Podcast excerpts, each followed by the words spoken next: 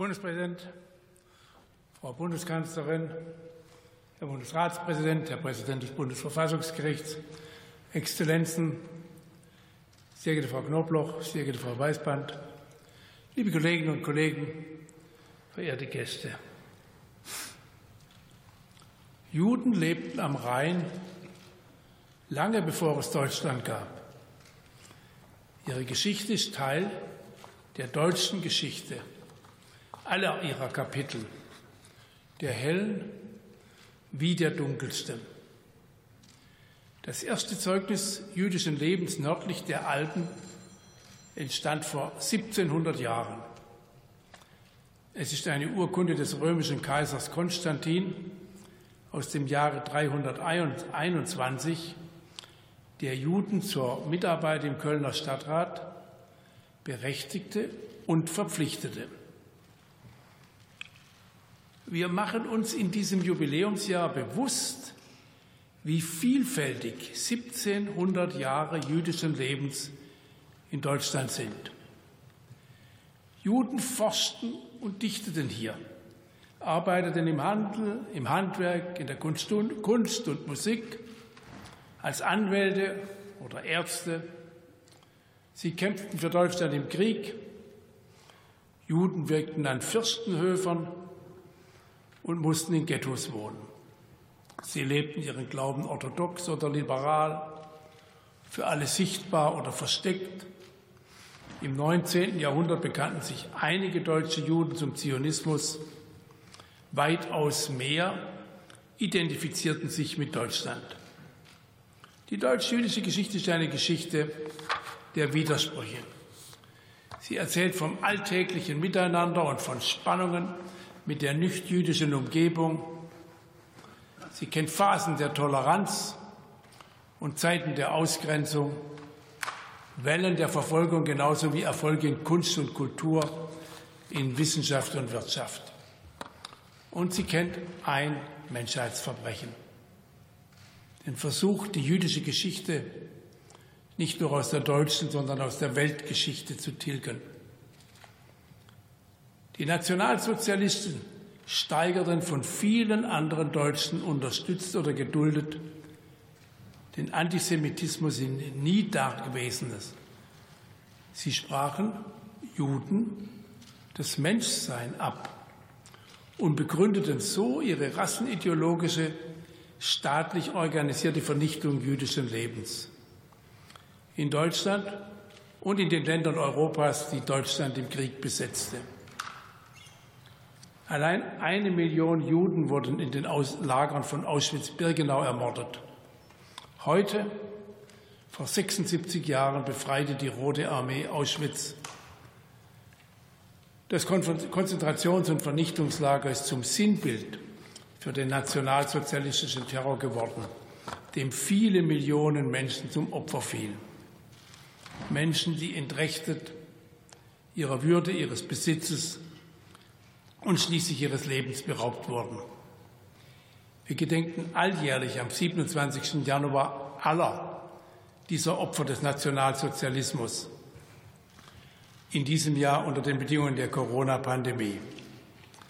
Viele Gäste, die wir gerne bei uns gehabt hätten, unter ihnen Überlebende der Konzentrationslager, können die Gedenkstunde leider nur aus der Ferne verfolgen.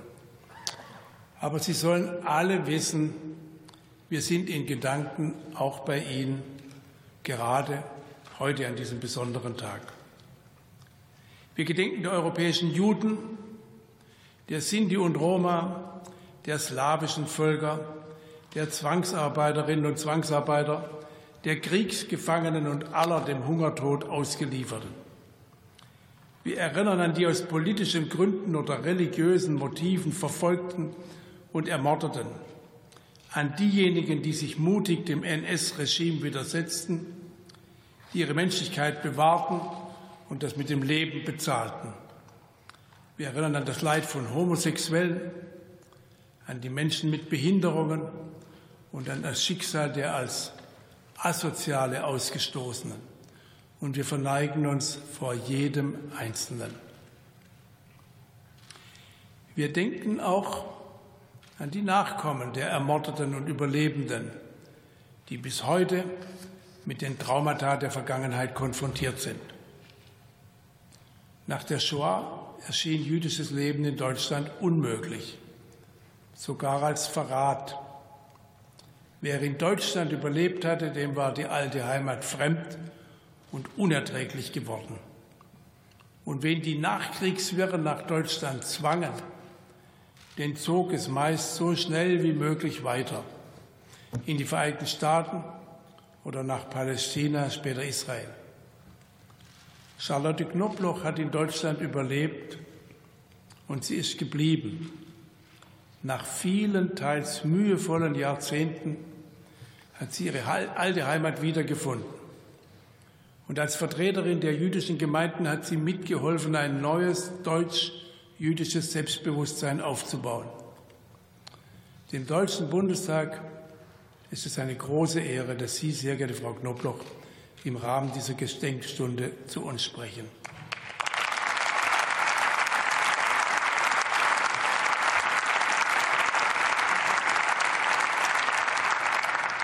Heute gibt es wieder ein vielfältiges deutsch-jüdisches Leben. Ein unglaubliches Glück für unser Land, das wir uns immer wieder neu verdienen müssen. Wir verdanken es auch den vielen jüdischen Zuwanderern, die sich bewusst für Deutschland entschieden haben, ausgerechnet für Deutschland. Die meisten Zuwanderer kamen in den 90er Jahren aus den Staaten der ehemaligen Sowjetunion. Auch aus Israel oder aus den Vereinigten Staaten kamen Juden, mal für kürzere, mal für längere Zeit. Die Zuwanderer haben neue Familiengeschichten mitgebracht und neue Erwartungen an unser Land. Marina Weißbands Familie stammt aus der Ukraine.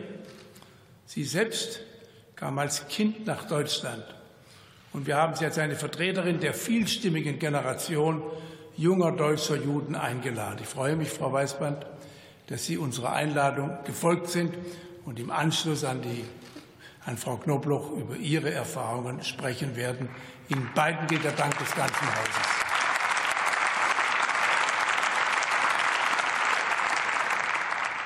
Sie stehen für unterschiedliche Generationen. Während die eine unter der verdrängten deutschen Schuld gelitten hat, verwahrt sich die jüngere Generation deutscher Juden dagegen, ausschließlich in eine Opferrolle gedrängt zu werden. Junge Juden wollen als selbstverständlicher Teil einer vielfältigen deutschen Gegenwart leben und wahrgenommen werden. Und dennoch ringen viele von ihnen mit der Unmöglichkeit, aus dem Schatten der Vergangenheit zu treten. Das Leid ihrer Eltern und Großeltern hat auch ihr Leben geprägt und prägt es noch immer. Die Geschichte ist gegenwärtig für die Nachfahrenden der Überlebenden und für alle anderen Deutschen. Sie geht uns alle an. An Gedenktagen wird stets Verantwortung angemahnt. Aber werden wir ihr auch gerecht? Auch bei uns zeigen sich Antisemitismus und Fremdenfeindlichkeit wieder offen, hemmungslos, auch gewaltbereit. Jüdische Einrichtungen müssen von der Polizei geschützt werden. Juden verstecken ihre Kippa, verschweigen ihre Identität.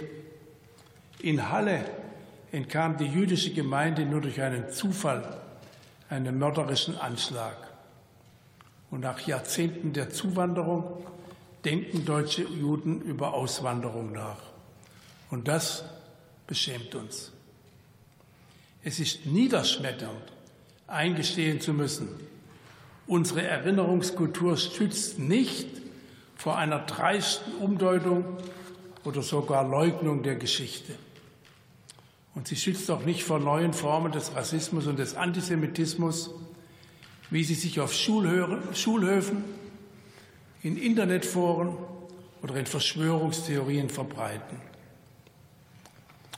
Als Bundespräsident Roman Herzog vor 25 Jahren, den 27. Januar, zum Gedenktag erklärte, verband er damit die Hoffnung, Formen des Erinnerns zu finden, die zuverlässig in die Zukunft wirken. Was für Herzog eine Hoffnung war, ist heute dringende Notwendigkeit. Wir müssen die Formen des Erinnerns erneuern. Unsere kollektive Verantwortung bleibt. Sie schließt auch nachfolgende Generationen ein und Deutsche, deren Familien erst nach dem Nationalsozialismus nach Deutschland gekommen sind, machen wir uns bewusst, es steht das Selbstverständnis unseres Landes auf dem Spiel. Und wir erneuern heute unsere Verpflichtung gegenüber dem deutschen Jugendtum in einer besonderen Zeremonie. Die Repräsentanten unseres Staates werden zum Abschluss der heutigen Gedenkstunde die Patenschaft für die restaurierte Tora-Rolle der einstigen jüdischen Gemeinde von Sulzbach übernehmen. Ein jüdischer Schreiber wird die letzten Buchstaben der Tora im Andachtsraum des Bundestags vollenden zum zweiten Mal. Die Torarolle entstand im Jahr 1793. In ihrer über 200-jährigen Geschichte hat sie immer wieder Gefahren überstanden. Erst ein Stadtbrand und schließlich sogar den Vernichtungswillen der Nationalsozialisten. Die Juden wurden zwar bereits 1934 aus Sulzbach vertrieben und die Torarolle in die benachbarte Amberger Gemeinde gebracht. Der Gemeindevorsteher aber wurde 38 vor dem bevorstehenden Pogrom gewarnt und wandte sich an den Leiter des Heimatmuseums, der die Torarolle dort versteckte und vor der Schändung bewahrte. Nach dem Krieg wurde sie der Amberger Gemeinde zurückgegeben, geriet aber in Vergessenheit, bis Rabbiner Elias III sie vor wenigen Jahren in der dortigen Synagoge wiederfand. Und nach ihrer heutigen Vollendung wird er im Gottesdienst wieder aus ihr lesen. Sie ist die Verbindung der Amberger Gemeinde zur langen Geschichte der Juden in der Region. Die Sulzbacher Tororolle steht also dafür, dass 1700 Jahre jüdischen Lebens in Deutschland nicht zu Ende sind.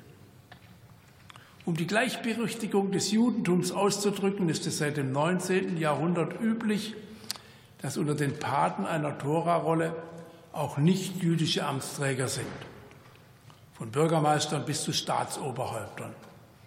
In diese Tradition reihen sich heute die Repräsentanten unseres Staates ein. Wir verpflichten uns damit, jüdisches Leben in Deutschland vor Angriffen zu schützen. Die Erinnerung an den Zivilisationsbruch der Shoah an die folgenden Generationen weiterzugeben und die Erinnerung an das reiche deutsch-jüdische Leben, das damals zerstört wurde. Und zugleich bekennen wir uns zu einer Zukunft, in der Juden in Deutschland ihr Jüdischsein offen, sicher und sichtbar in unserer Mitte leben, als selbstverständlicher Teil unseres gemeinsamen vielfältigen Lebens.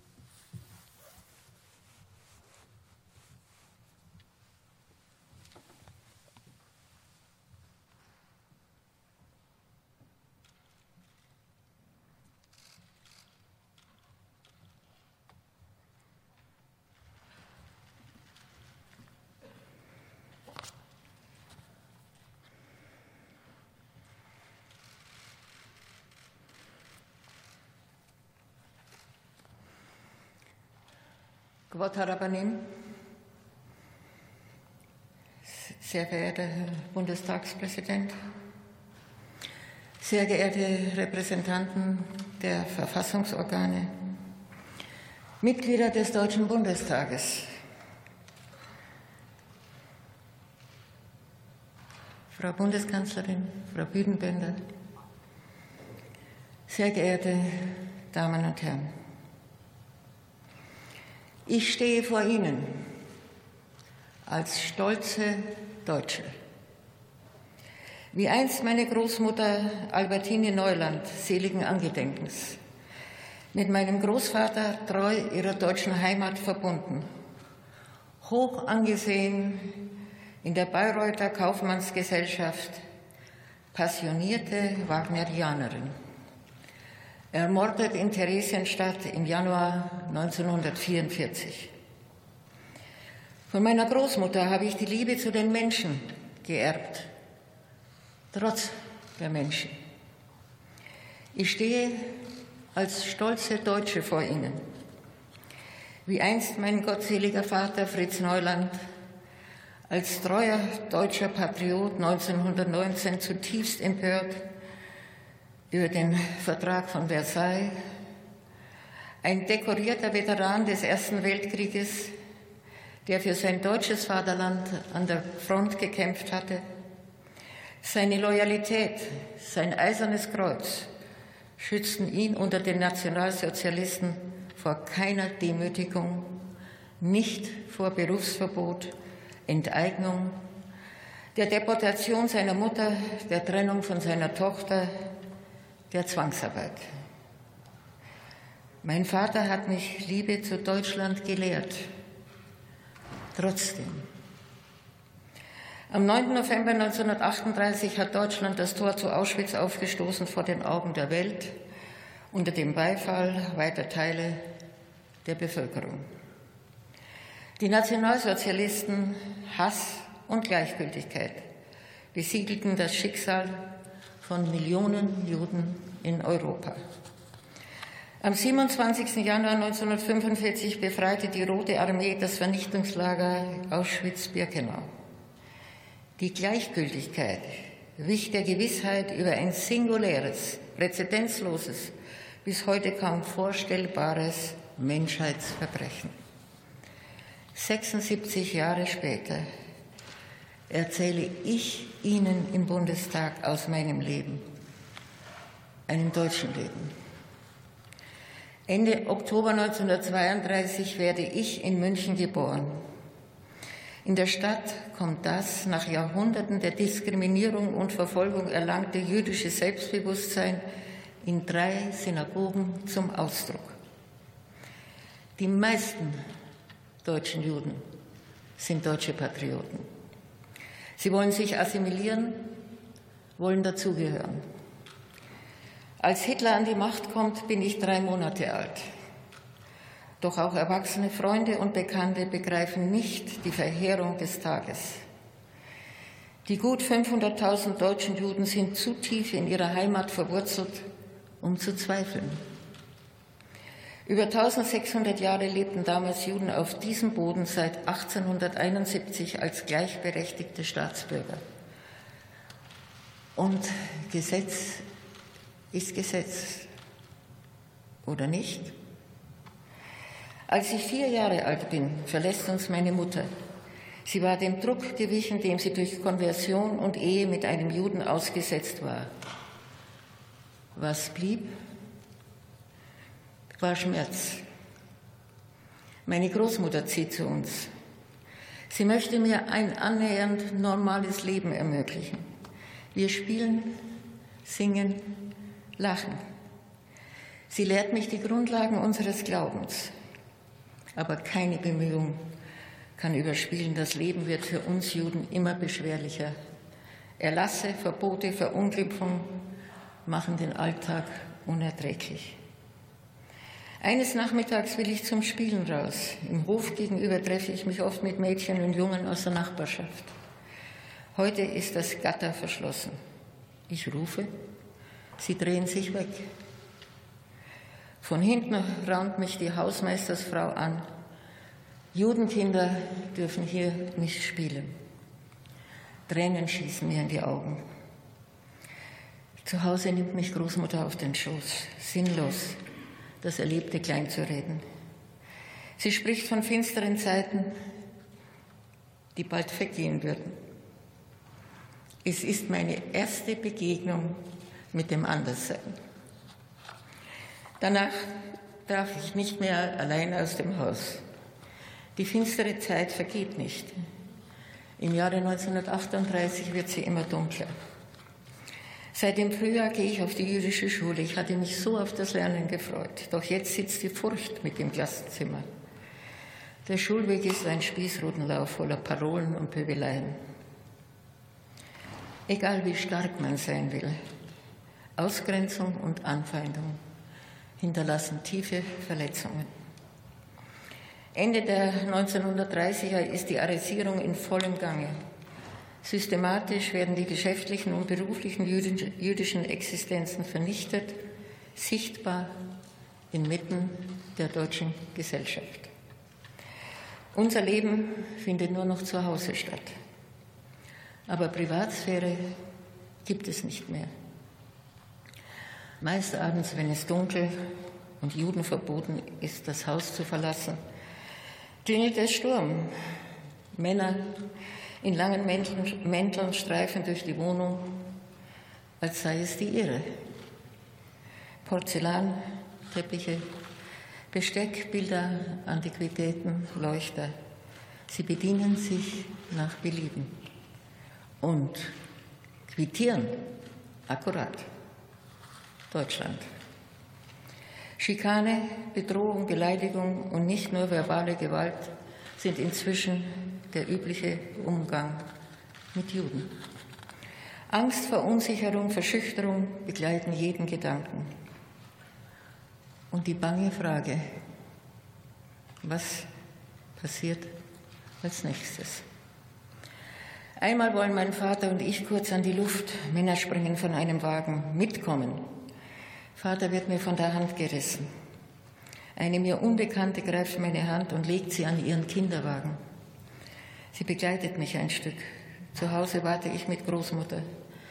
Schreckliche Stunden. Später kehrt mein Vater zurück. Und wir hatten noch einmal Glück. Lassen Sie, Sie es mich hier klar sagen. Wer Corona-Maßnahmen mit der nationalsozialistischen Judenpolitik vergleicht, verharmlost den antisemitischen Staatsterror und die Shoah. Das ist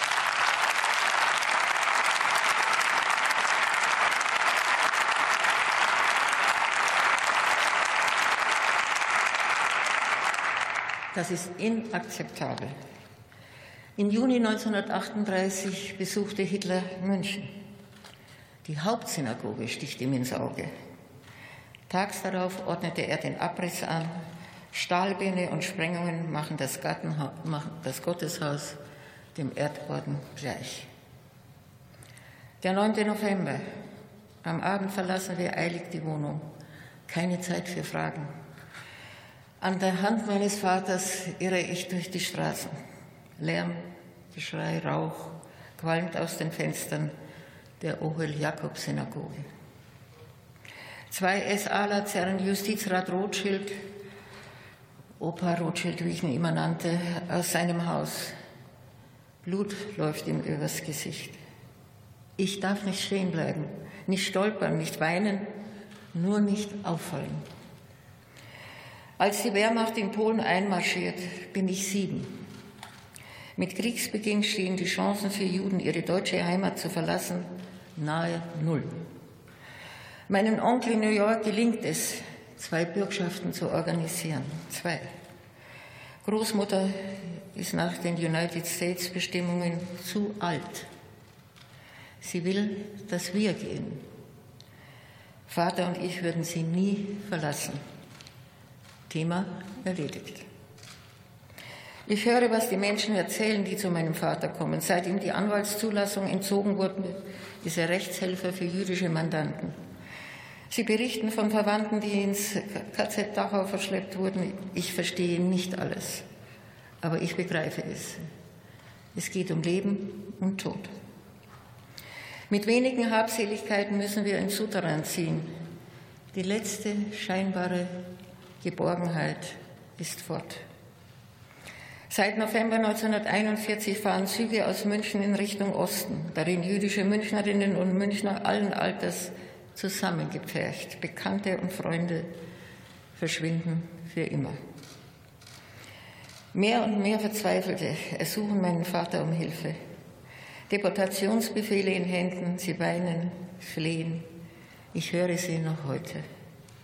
Aber Vater kann ihnen nicht helfen. Niemand kann es. Und wir alle wissen es. Ich bin neun, als wir informiert werden, ein Alten- und Kindertransport nach Theresienstadt. Großmutter oder ich müssen in den Zug.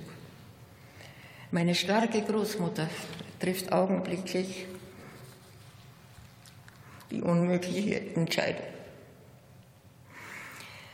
Früh, früh am nächsten Tag wird Vater mich wegbringen, äh, wird Vater mich wegbringen, Entschuldigung, in erhoffte Sicherheit. Zuvor der schwerste Moment in meinem Leben. Großmutter sagt, sie gehe, sie gehe zur Kur und komme bald zurück. Ich aber weiß, was das bedeutet.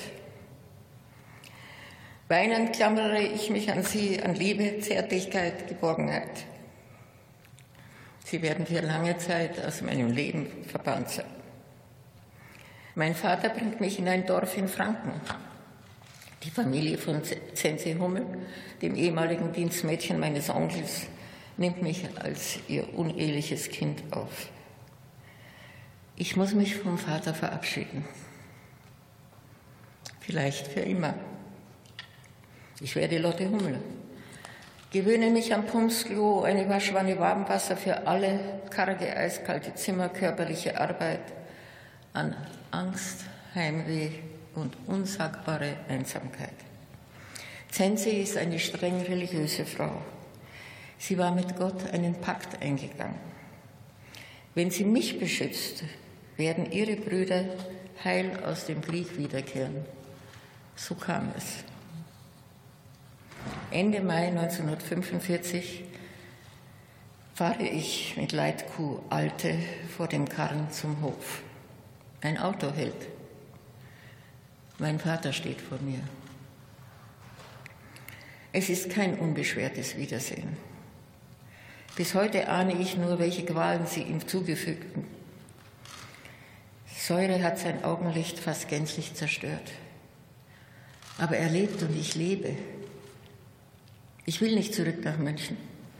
Zurück zu den Leuten, die uns beleidigt, bespuckt und in jeder Form gezeigt haben, wie sehr sie uns plötzlich hassten. Aber ich habe keine Wahl. Und so begegnete, begegnete ich ihnen allen. Ich will weg aus dieser Stadt, aus diesem Land. Mit 16 lerne ich Samuel Knobloch aus Polen kennen. Im Ghetto wurden seine Mutter und fünf Geschwister ermordet. Im Konzentrationslager Blaschow erschossen sie den Vater vor seinen Augen. Er und sein Bruder Ruben überlebten die KZs Blaschow und Buchenwald und den Todesmarsch gen Süden. Am 8. Mai 1945 wurden sie befreit. Samuel ist die Liebe meines Lebens. Wir kommen zusammen und wünschen uns nichts sehnlicher als ein neues Leben in der neuen Welt. Für die Auswanderung lerne ich Damenschneiderei, um ein Visum zu erhalten. Alle zwei Tage suchen wir unsere Namen auf der Liste der Einreisegenehmigung. Ende, 19, Ende 1951 kommt mein Sohn Bernd zur Welt. Sobald er laufen kann, soll es losgehen. Es heißt, wenn du Gott zum Lachen bringst, dann mach Pläne. St. Louis, Missouri, das Ziel unserer Ausreise, hat mich nie gesehen. Wir bekamen noch zwei Töchter, Sonja und Iris. Im schweigsamen Nebeneinander mit dem nichtjüdischen Umfeld versuchte die jüdische Gemeinschaft aus dem Überleben ein Leben zu formen. Ein Leben, das sechs Millionen Töchtern, Söhnen, Brüdern, Schwestern, Müttern, Vätern, Großeltern genommen wurde. Ein Leben in Trauer, in Schmerz, in Wut, ein Leben in Deutschland, aber Heimat ist Heimat. Erst in den 60er und 70er Jahren wird das Schweigen durchbrochen. Auf nichtjüdischer Seite wuchs das Bewusstwerden über die Verbrechen der Vergangenheit. Es wuchs die Erkenntnis, dass Auseinandersetzung und Aufarbeitung unerlässlich sind für das Bauen der Zukunft. So konnte auf jüdischer Seite das Vertrauen wachsen in die neue Bundesrepublik, in der es gelang, auf den Trümmern der Geschichte eine tragfähige, freiheitliche Demokratie zu errichten. Einen positiven Akteur im vereinten Europa in der liberalen Welt. Einen Staat, der die unverbrüchlichen Menschenrechte jeder und jedes Einzelnen wahrt und verteidigt. Ich fing an, mich zu engagieren. Zunächst sozial in der eigenen Kultusgemeinde und dann immer mehr dafür, dass aus dem Nebeneinander ein Miteinander wurde. Ein gesellschaftlicher Kraftakt. Wir haben Brücken über unüberwindbar scheinende Abgründe gebaut und beschritten. Heute gibt es wieder jüdische Gemeinden im ganzen Land, oft klein, aber sie sind da und sie bleiben. Allen Rückschlägen zu Trotz. Neue Synagogen wurden gebaut. In meiner Heimatstadt bildet das jüdische Gotteshaus wieder eine Symbiose mit der Frauenkirche und dem Rathaus. Jüdische Schulen, Lehrstühle, Studienwerke, Sportvereine, Rabbinerseminare, eine Vielzahl von Institutionen, Vereinen und Gruppierungen zeugen davon. In unserer Gesellschaft ist das pluralistische, vitale deutsche Judentum wieder eine anerkannte Kraft. Die Zuwanderung jüdischer Kontingentflüchtlinge aus dem postsowjetischen Raum zeigte schließlich der Welt am Ende des 20. Jahrhunderts, Deutschland ist für Juden wieder eine gute, mit Hoffnungen verbundene Heimat. Heute danke ich Gott dafür, dass ich daran mitarbeiten darf, dem jüdischen Leben in Deutschland eine Perspektive auf Dauer zu geben. Ich danke der großen Mehrheit der Menschen in unserem Land, die sich genau das wünschen. Und ich danke meinen Mitstreitern in Politik und Gesellschaft, die mir dabei geholfen haben, unbeirrbar, mutig und beherzt. Wir dürfen stolz sein auf unsere Bundesrepublik, verehrte Damen und Herren. Aber wir müssen sie wehrhaft verteidigen. Nicht einen Tag dürfen wir vergessen, wie zerbrechlich die kostbaren Errungenschaften der letzten 76 Jahre sind. Ich muss Ihnen nicht die Chronologie antisemitischer Vorfälle in unserem Land darlegen. Sie erfolgen offen, ungeniert, beinahe täglich. Verschwörungsmythen erfahren immer mehr Zuspruch. Judenfeindliches Denken und Reden bringt wieder Stimmen, ist wieder salonfähig von der Schule bis zur Corona-Demo und natürlich im Internet, dem Durchlauferhitzer für Hass und Hetze aller Art. Verehrte Anwesende, 2021 blicken wir auf 1700 Jahre zurück, in denen jüdisches Leben auf dem Boden der heutigen Bundesrepublik dokumentiert ist. Ich danke dem Bund, den Ländern und Kommunen für die Unterstützung der Initiativen zu, die, zu diesem Anlass. Aber ich trage schwer daran, dass sich in den Wunsch nach Freude und Normalität noch immer die alten Ängste und Sorgen mischen. Gemeindemitglieder, Freunde und Bekannte denken laut nach, doch noch auszuwandern. Der starke Rückhalt aus der Politik ist wichtig. Großer Dank gilt auch den Sicherheitskräften, die die jüdische Gemeinschaft und ihre Einrichtungen schützen. Aber es klafft eine Lücke zwischen politischer Raison und gesellschaftlicher Realität. Zumal einige nicht zu schmerzlichen Analysen bereit sind. Zweifellos, die größte Gefahr für alle in unserem Land war und ist der Rechtsextremismus. Und natürlich ist radikal rechtes Gedankengut ein wesentlicher Träger des Judenhasses. Auch im Linksextremismus ist Antisemitismus tief verwurzelt. Hinzugekommen ist der Dschihadismus, die Gefahr durch den radikal-islamischen Hass auf unsere Lebensart. Das Feindbild Jude symbolisiert dem verhassten Westen das Moderne, das Freie. So sind Juden und ihre Einrichtungen bevorzugte Ziele ihres Terrors. Aber das Phänomen Antisemitismus ist größer als das Offensichtliche. Wer Judenhass an der Wurzel packen will, muss auch dort zugreifen, wo es weh tut. Auch in die Mitte der Gesellschaft. Auch dort, wo Integration in die demokratischen Werte abgelehnt wird. Auch dort, wo unter dem Denkmal von Toleranz zu lange Intoleranz gären durfte. Auch dort, wo eine Verbrämung von Antisemitismus als intellektuell verkauft wird. So wie dort, wo man nicht Jude sagt, sondern Zionist oder andere Codes. Auch dort, wo der Staat Israel diffamiert, delegitimiert und mit doppelten Standards verurteilt wird. Der Kampf gegen Antisemitismus ist eine Sisyphus-Aufgabe. Aber wer sich nicht an Menschengewehre von jüdischen, an Maschinengewehre von jüdischen Einrichtungen gewöhnen möchte, muss diese bewältigen. Ich wünsche mir, dass eine Kippa nicht bedeckt werden muss, dass eine Halskette mit Davidstern so gefahrlos getragen werden kann wie ein Anhänger mit Kreuz und ein Maccabi-Trikot wie ein FC Bayern-Shirt. Es geht dabei nicht nur um den Schutz jüdischer Menschen, denn wo Antisemitismus Platz hat, kann jede Form von Hass um sich greifen. Rassismus, Homophobie, Frauenfeindlichkeit, Menschenverachtung jeder Couleur. Der Kampf dagegen ist ein Kampf für die Menschenwürde, für Demokratie, für Einigkeit, für Recht und Freiheit. Sehr geehrte Damen und Herren, auch in Deutschland erleben wir Spaltung, Polarisierung, aggressive Erregung, Unversöhnlichkeit. Einige behaupten, es gebe Meinungskorridore.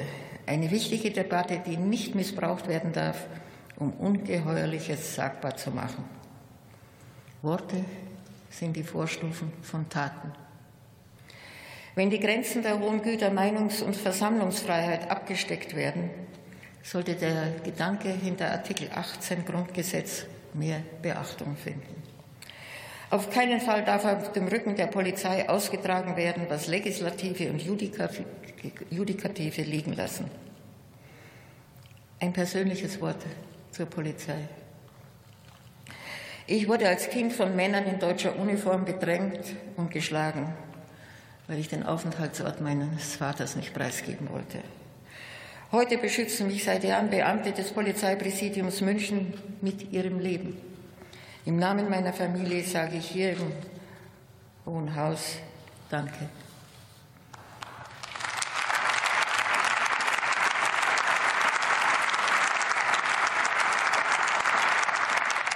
Meine Damen und Herren, ich hatte meine Heimat verloren. Ich habe für sie gekämpft, ich habe sie wiedergewonnen und ich werde sie verteidigen. Ich stehe als Deutsche, stolze Deutsche vor Ihnen, obwohl alles dagegen sprach und noch immer vieles dagegen spricht. Trauer, Schmerz, Verzweiflung und Einsamkeit begleiten mich. Aber ich weiß, unser Land leistet viel, damit jüdische Menschen sicher sind und hoffentlich nie wieder allein.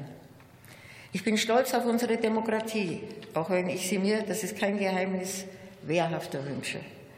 Die Feinde der Demokratie sind stärker, als viele glauben. Ich bin stolz auf die jungen Menschen in unserem Land. Sie sind frei von Schuld, was die Vergangenheit angeht, aber sie übernehmen Verantwortung für heute und morgen. Interessiert, leidenschaftlich und mutig. Verehrte Damen und Herren, ich stehe vor Ihnen als Mutter, Großmutter, Urgroßmutter, Münchnerin, Bayerin, Deutsche, Europäerin, Jüdin, als Mensch. Ich bitte Sie, passen Sie auf auf unser Land. Diese Worte richte ich explizit nicht an die ganz rechte Seite des Plenums. Ich kann nicht so tun, als kümmerte es mich nicht, dass Sie hier sitzen. Ich spreche sie nicht pauschal an. Vielleicht ist die eine oder der andere noch bereit zu erkennen, an welche Tradition da angeknüpft wird. Zu den übrigen in ihrer Bewegung. Sie werden weiter für ihr Deutschland kämpfen. Und wir werden weiter für unser Deutschland kämpfen.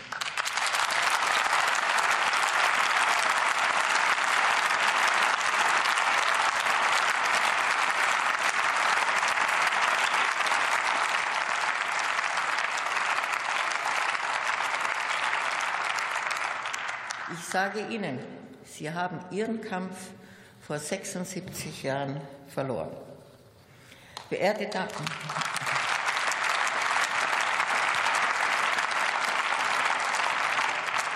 Verehrte Damen und Herren, anschließend noch drei Gedanken. Der erste gilt den Millionen Opfern, deren wir heute gedenken. Sie sind in unseren Herzen. Sie werden nicht vergessen. Niemals. Das zweite gilt den Zeitzeugen. Viele haben an diesem Pult von unfassbarem Grauen berichtet. Wir geben jetzt den Stab der Erinnerung an Sie ab, im Vertrauen, in, ihn in gute Hände zu legen. Vergessen Sie uns nicht. Und das Dritte gilt den jungen Menschen. Es gibt keinen, keinen besseren Kompass als eure Herzen. Lasst euch von niemandem einreden, wen ihr zu lieben und wen ihr zu hassen habt.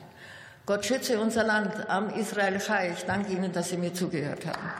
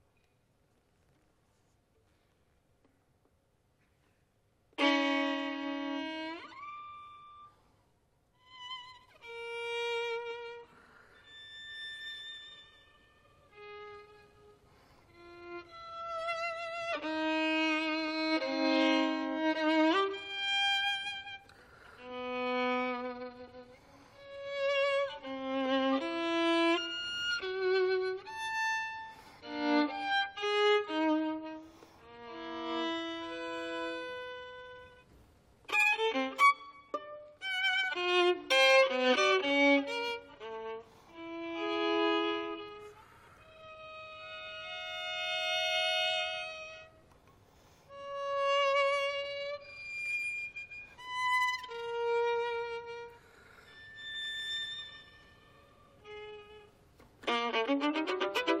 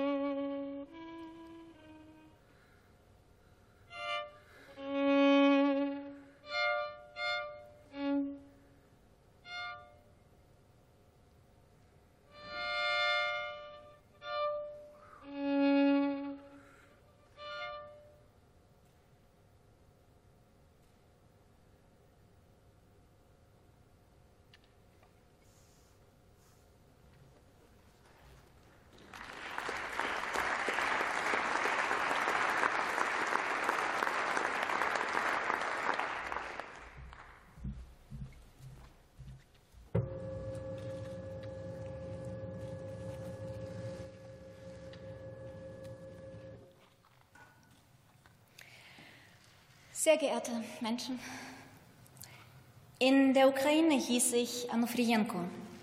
Meine Familie hat damals mit Absicht den jüdischen Namen Weißband nicht tragen wollen, wegen der Nachteile, die er dort bedeutete. Mein Opa, der den Holocaust überlebt hat, hat sein ganzes Leben lang alle Zeitungen gelesen, hat die Stimmung im Land stets angespannt verfolgt. Und 1993 sagte er, wir müssen gehen, jetzt.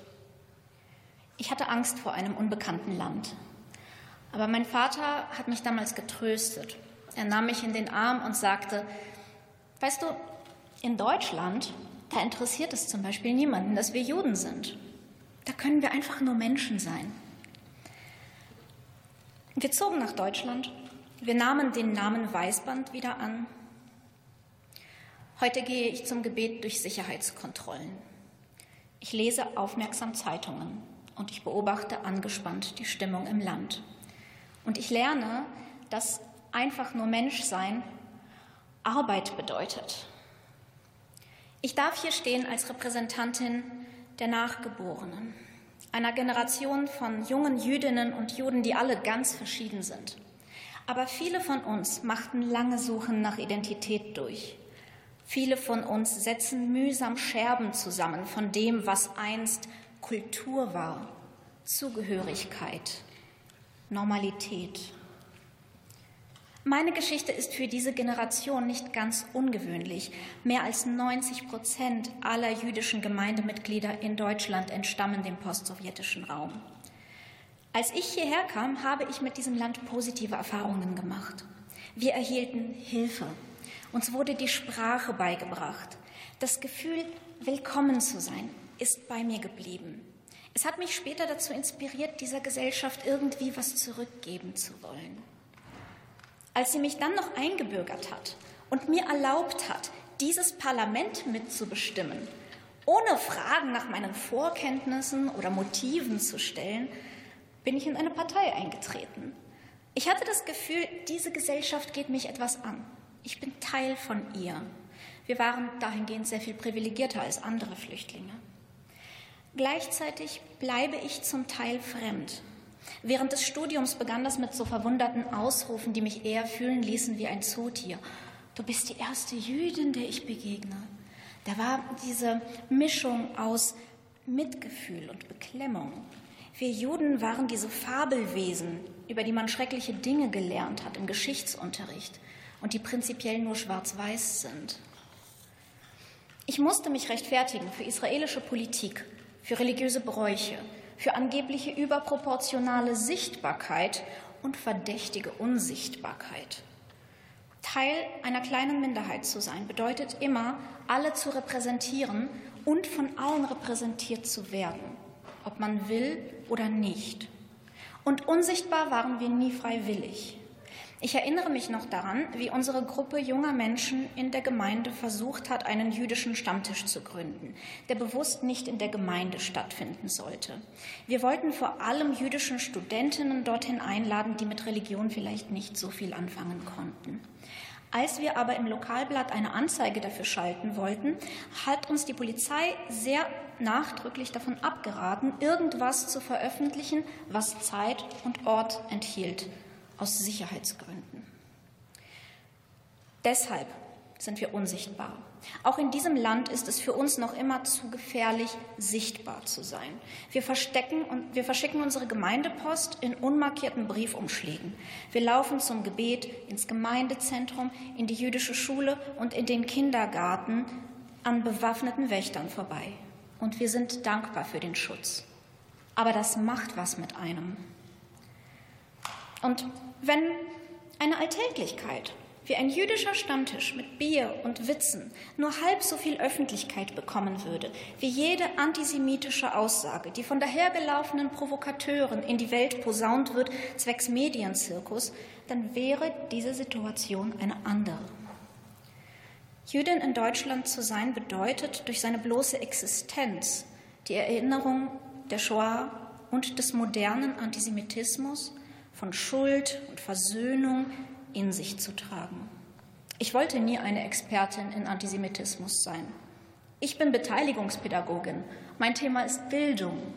Trotzdem trage ich bei der Polizei Vorträge zu Antisemitismus vor. Trotzdem drehe ich Aufklärungsvideos. Trotzdem werde ich angerufen, wenn irgendwo was passiert. Dass jüdisches Leben hierzulande im Schatten der Shoah steht, bedeutet nicht nur, dass wir mit dem Gedenken leben, was unseren Familien widerfahren ist und mit dem Trauma, das über die Generationen bis zu uns vererbt wurde. Meine Großeltern waren traumatisiert oder wurden ermordet. Meine Eltern waren davon traumatisiert. Und unsere Kinder, meine Tochter, sehen und lernen mit Schrecken. Umso schmerzhafter ist für mich diese Debatte über einen vermeintlichen Schlussstrich, solange wir keinen ziehen können.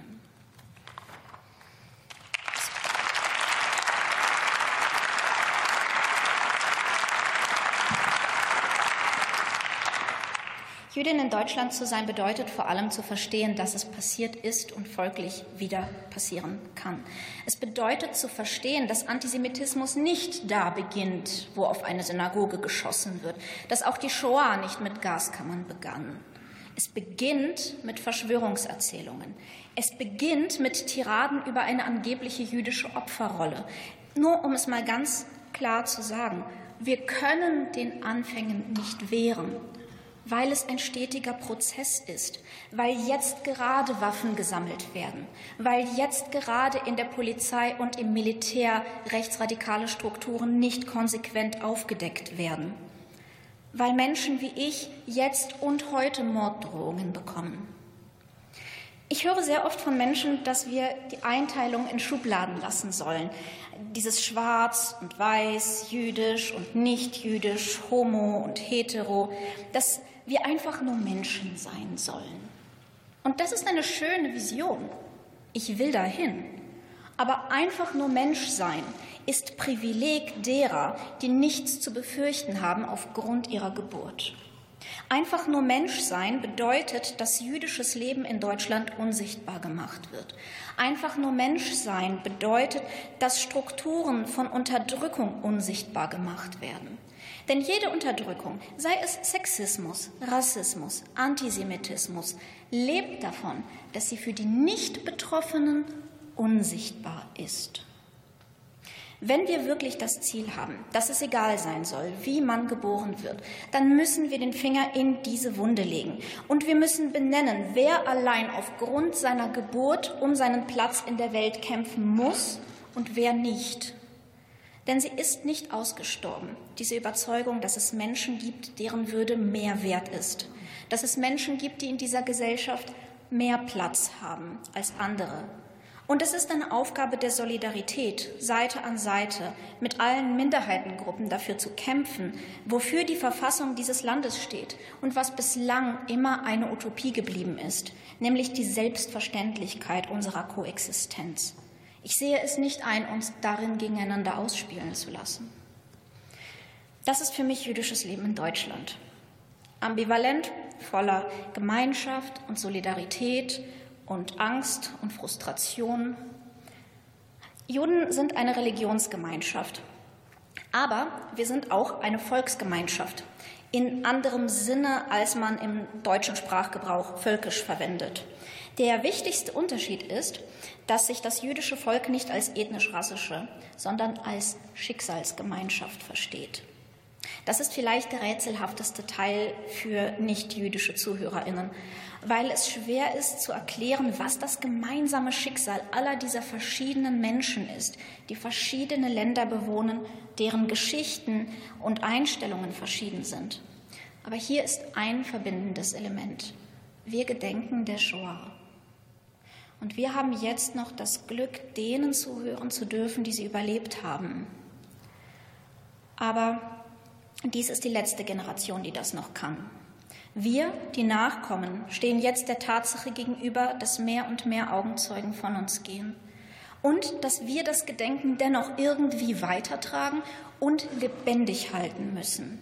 Wir müssen Antworten finden auf jene, die fragen, warum müssen wir dieses alte Zeug aufrollen? Wir sind jene, die alle aus der Vergangenheit gezogene Lehren in eine Zukunft überführen müssen. Wir müssen einen Weg finden, das Gedenken der Shoah weiterzutragen, ohne uns selbst zu einem lebendigen Mahnmal zu reduzieren. Wir sind diejenigen, die unter den Porträts unserer Großeltern und Urgroßeltern eine neue Gesellschaft bauen müssen. Eine, in der vielleicht irgendwann eine jüdische Kultur gelebt werden kann und mit einer schlichten Selbstverständlichkeit behandelt wird. Und dann können wir tatsächlich einfach nur Menschen sein.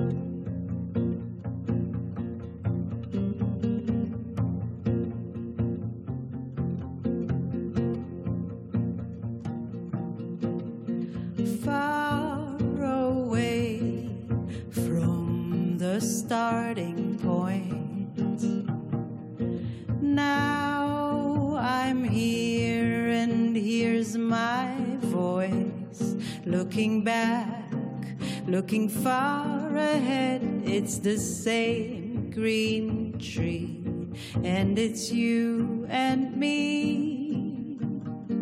Hey, hey, everything is lost until it's found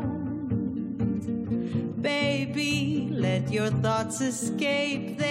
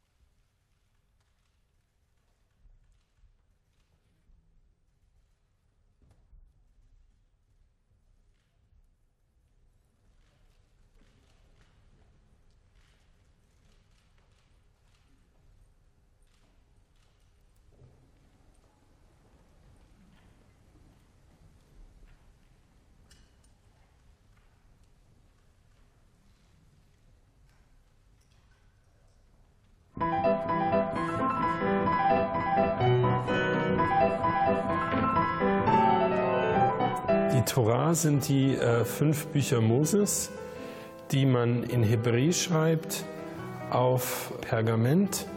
Das ist aufgewickelt auf zwei Holzstäben und das heißt Eitz Chaim, Baum des Lebens. Die Sulzbacher Torahrolle ist mindestens im süddeutschen Raum die älteste, wenn nicht sogar eine der ältesten oder die älteste im Bundesgebiet. Das ist also der kulturelle und geistige Kern einer jeden Synagoge.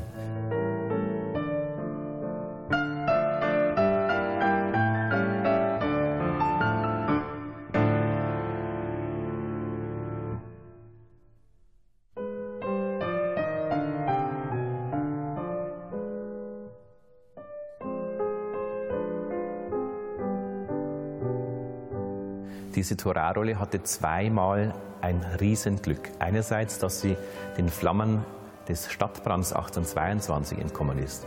Und zum Zweiten, dass sie der Pogromnacht von 1938 entkommen ist.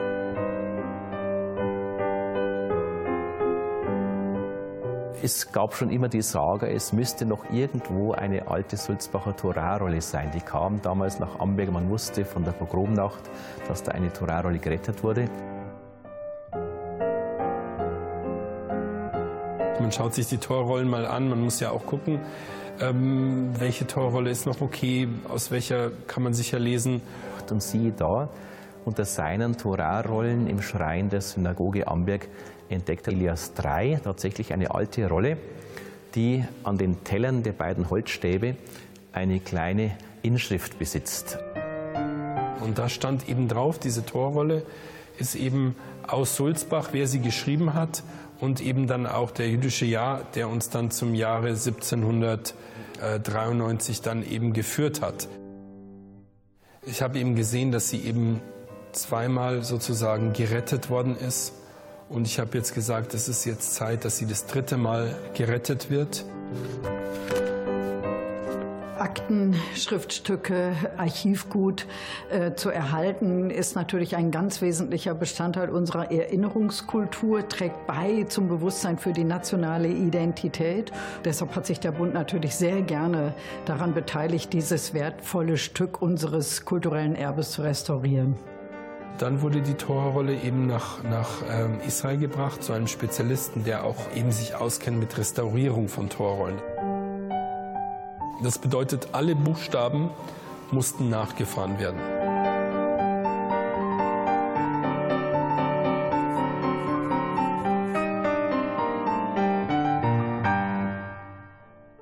Die letzten Buchstaben haben wir noch nicht jetzt restauriert.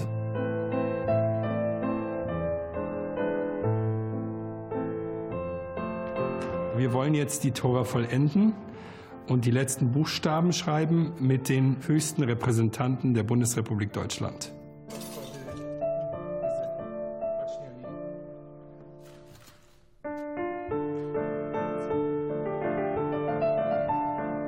Als Repräsentanten aller Verfassungsorgane wollen wir mit diesem ganz besonderen Schritt symbolisch zum Ausdruck bringen, dass der, die Verpflichtung jüdisches Leben in unserem Land zu schützen, eine Grundbedingung unseres Staates ist.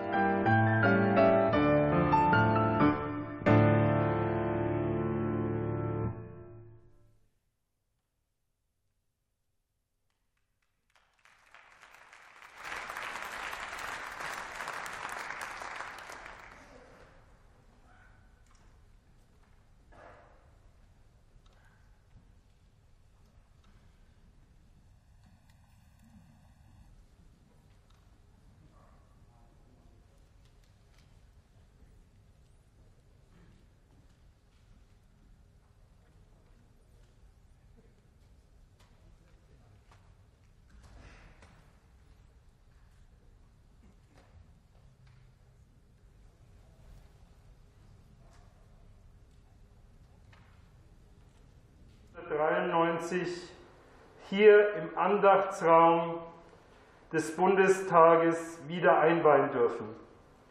Dank gebührt den höchsten Repräsentanten der Bundesrepublik Deutschland sowie den jüdischen Persönlichkeiten, welchen die Patenschaft für die letzten Buchstaben der Torerrolle übernommen haben. Unser Dank gilt darüber hinaus mutigen und engagierten Persönlichkeiten der letzten Jahrhunderte, deren Zivilcourage wir es verdanken, dass die Torerrolle als Zeitzeuge der vergangenen zwei Jahrhunderte jüdisch-deutscher Geschichte heute hier festlich eingeweiht werden kann. Für mich persönlich steht diese Torerrolle für Mut, Toleranz, Zivilcourage und Mitgefühl. Sie ist der Beweis dafür, dass schon kleine Taten den Lauf der Geschichte verändern kann und jeder von uns dazu in der Lage ist, daran Anteil zu nehmen. Sogar oder erst recht, wenn die Situation aussichtslos erscheint, wie eben am 9. November 1938. Dass es in der größten Dunkelheit einen kleinen Hoffnungsschimmer gab. Überall war der Tod und die Zerstörung und hier gab es dieses kleine Licht der Aufrichtigkeit. Für mich schließt sich heute ein Kreis. Im Jahre 1944 sprang mein Großvater von einem Viehwagen auf dem Weg zum KZ Auschwitz und überlebte. Ich, sein Enkel, stehe heute hier von Ihnen und sage Am Israel Chai.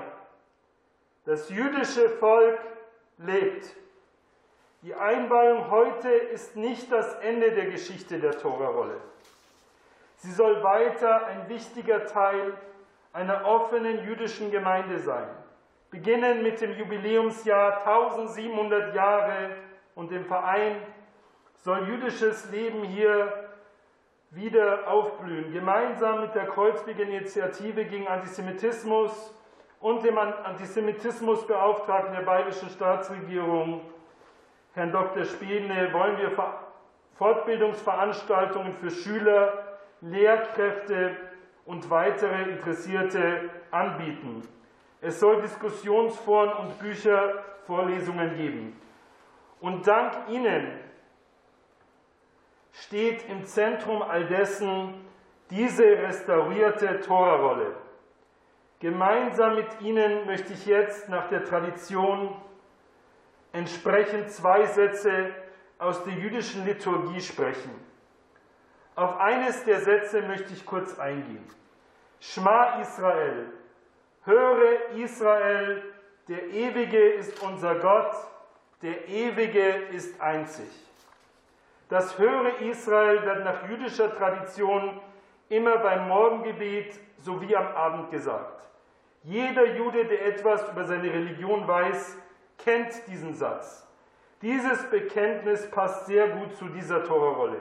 Denn nur dank Gottes Vorsehung war in den letzten beinahe 230 Jahren so vielen Menschen zur richtigen Zeit am richtigen Ort. Wenn wir diesen Satz sprechen, erinnern wir uns an diesem Gedenktag auch an die Millionen Kinder, Frauen und Männer, die bevor sie erschossen oder vergast wurden, das Glaubensbekenntnis Höre Israel sprachen.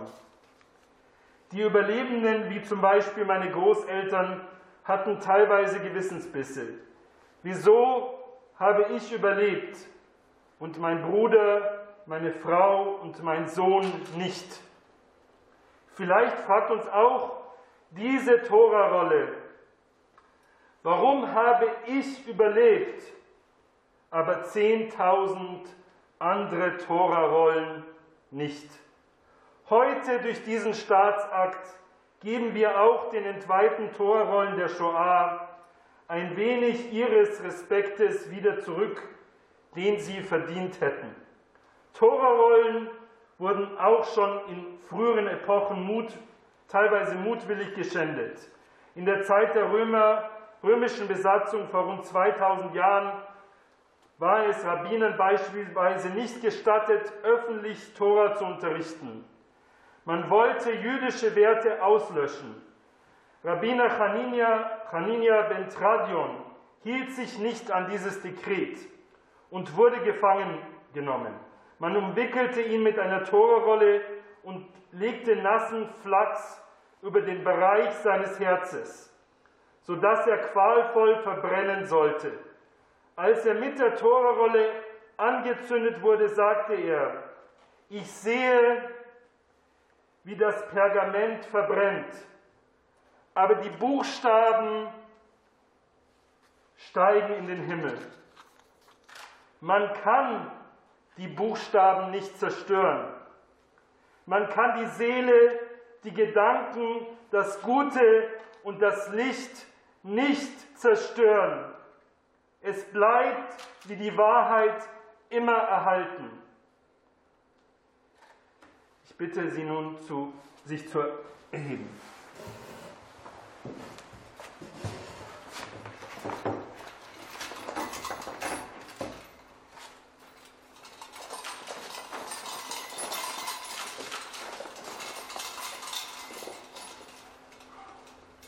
Shema Israel, Adonai Eloheinu, Adonai Echod.